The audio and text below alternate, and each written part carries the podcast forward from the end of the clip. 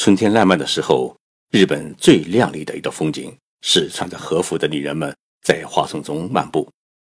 好几位听众给我留言说：“徐老师，日本的和服和浴衣有什么区别？”还有听众问我，日本女人穿和服时，她是不是不穿内裤？那么，今天的节目我们就来聊一聊日本的和服。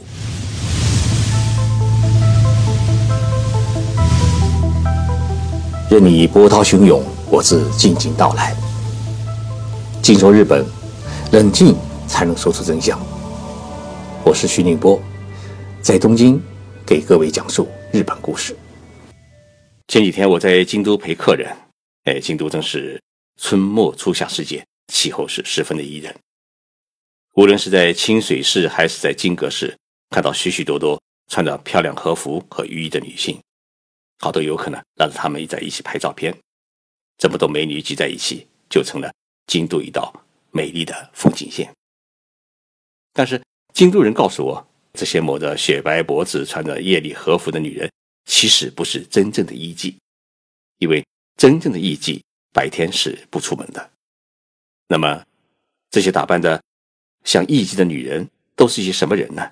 呃，其实都是一些普通的游客。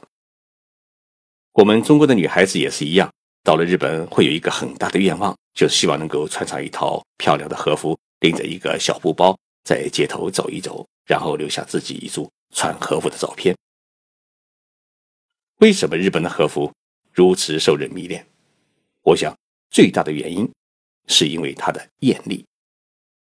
高级的和服啊，是从设计、绘制、花纹开始的，设计好花纹以后啊。然后再去找著名的工匠仿制，所以每一套和服的花纹和色泽是不一样的。我曾经给日本著名的女歌手长山洋子筹办过一场在中国的演唱会，她是一直穿和服演出的。她说最贵的一套和服啊，要花费是两千多万日元，就相当于一百二十万人民币。欧洲最名牌的时装也不可能闹出这么高的价钱，所以。日本女人们是以拥有多少套高级和服为自豪，跟男人们拥有多少辆豪车一样，自我满足的内容啊。日本也是男女有别。日本人把和服叫做“无服”，是口天胡的“胡”。为什么叫无服呢？是因为这种服装是从吴国传过来的。那么吴国在哪里呢？哎，大家一定知道。是在现在的中国江浙一带。三国时候，江浙一带有一个小国家，就叫吴国。以苏州、杭州为核心的吴国啊，在古代是中国丝绸业最发达的地区，自然也是纺织业最为发达地区。而日本的古代的遣隋使和遣唐使在中国上岸的口岸呢，大多是在浙江的宁波，当时呢叫明州。所以在那个时候，中国的服装开始传入日本。在此后长达两千年的历史当中啊，日本人不断地改造和完善和服，逐渐演变成了独具日本风格的华丽服饰。和服其实有两大类，正规的叫 kimono，汉字写成着物，就是穿着的着，衣物的物，就是穿着的物品的意思。那么还有一种呢，是简易的和服，叫浴嘎达，汉字写成浴衣，顾名思义就是洗完澡后穿的服装。正规和服啊，里外一般总共有七层，哎，分量很重，而浴衣呢只有单薄的一层，所以两者之间呢还是有许多的差别。在日本，天天穿和服的女人啊，一般都是酒吧的妈咪，大多数的女性啊，只有在参加婚礼。或者过年过节参拜神社寺院，或者与未来的亲家第一次见面，诶，参加女人的成人节和毕业典礼时，才穿上漂亮的和服。而日本女孩子穿浴衣的季节呢，诶，大多数是在夏季，因为日本的八月份啊，有一个很重要的节庆，那就是欧本雅斯米，汉字呢写成盂兰盆节，相当于中国的清明节。许许多多在外地工作的人呢，都会在这个时候呢赶回自己的老家去扫墓祭祖，而这个时候呢，各地也纷纷举行烟火晚会，女孩子们都会穿上漂亮的浴衣，约上男朋友或者小姐妹们，坐在河边或者海边，观看几万发、几千发烟火的腾空绽放，这就成为了日本夏季一个最美丽的风景。日本女人第一次正儿八经穿上和服，是在小时候过女儿节。过女儿节的时候啊，爸爸妈妈会带着她去参拜神社，然后去照相馆拍照。许许多多日本人家庭的第一张家庭的合家欢，都是在女儿节时拍摄的。日本女孩子第二次穿上正规和服是参加成人节活动。日本的成人年龄跟中国不一样，中国是十八周岁。日本是二十周岁，那么在满二十周岁的时候啊，日本的女孩子们都要去参加由政府主办的成人仪式。这个时候啊，每个女孩子都会穿上漂亮的和服。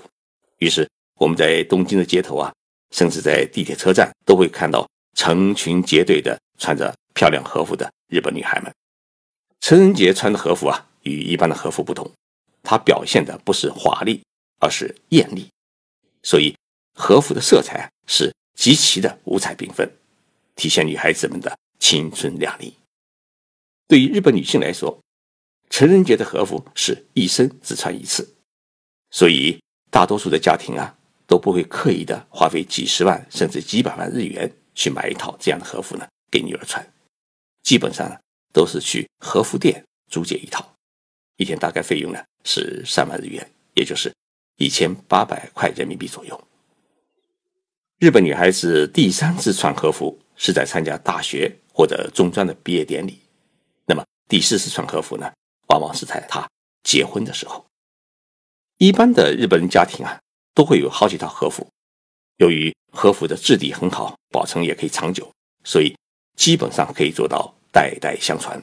那么孙女穿上奶奶年轻时候穿过的和服去参加大学的毕业典礼，在日本也是最正常不过的事情。每年的成人节，日本最热闹的一个地方是情人旅馆。日本男人呢，平时都爱说这么一句话：说年轻时自己最渴望的事情，就是把女孩子的和服一件一件的剥下去。那么成人节呢，刚好给男孩子们提供了这么一个机会。正规的和服有里外七层，穿起来是十分的麻烦。一般的女孩子啊。是无法自己一个人把整套的和服穿戴起来，所以脱和服容易，穿和服就难了。于是，日本的情人旅馆在情人节那一天会推出一项特别的服务，那就是请一些老妈妈们来情人旅馆给女孩子们穿和服。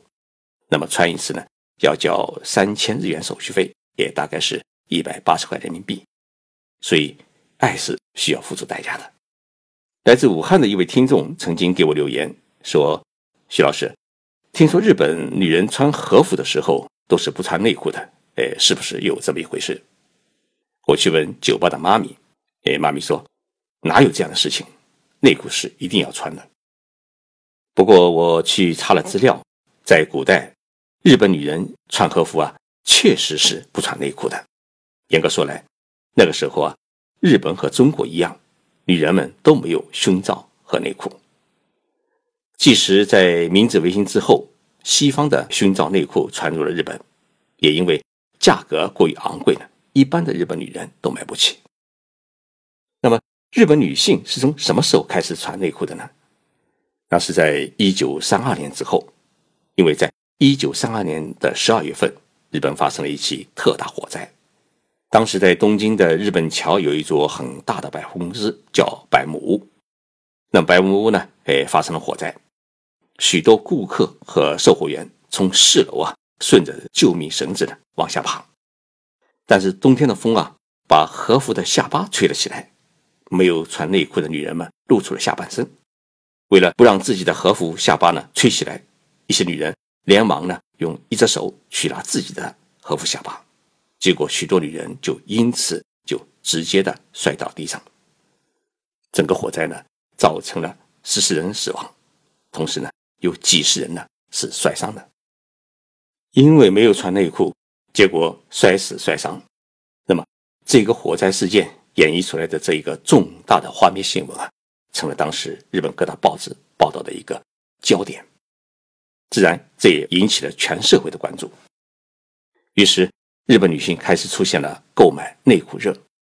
所以，日本女人穿内裤啊，最初的动机是为了防火灾。一种服饰代表着一个国家和一个民族的文化。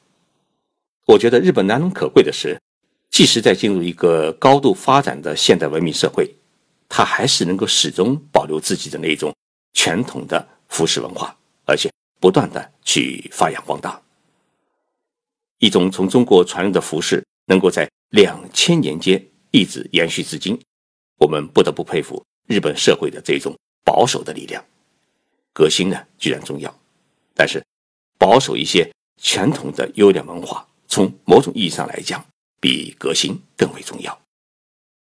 我们在欣赏日本的一些优秀的传统文化，或者在强调向日本学习的时候，我们其实是为了捡回我们已经丢失的一些宝贝。所以，大家去日本旅游的时候啊，我是积极建议女孩子们去穿一套和服到。街头去走一走，体验一下我们大唐文化的余韵。最近我收到不少听众朋友的留言，大家提出了许多的希望，希望了解日本的各种问题。我虽然没能一一给大家答复，但是我都记下了大家的要求，会在以后的节目当中啊，哎，慢慢道来。大家如果喜欢这一《静说日本》节目的话，希望能够把这一节目啊。转发到微信群或者微博上面，让更多的朋友们知道有这一档专门介绍日本的音频节目。希望大家给我支持，给我鼓励。我是徐静波，我在东京，我们周六再见。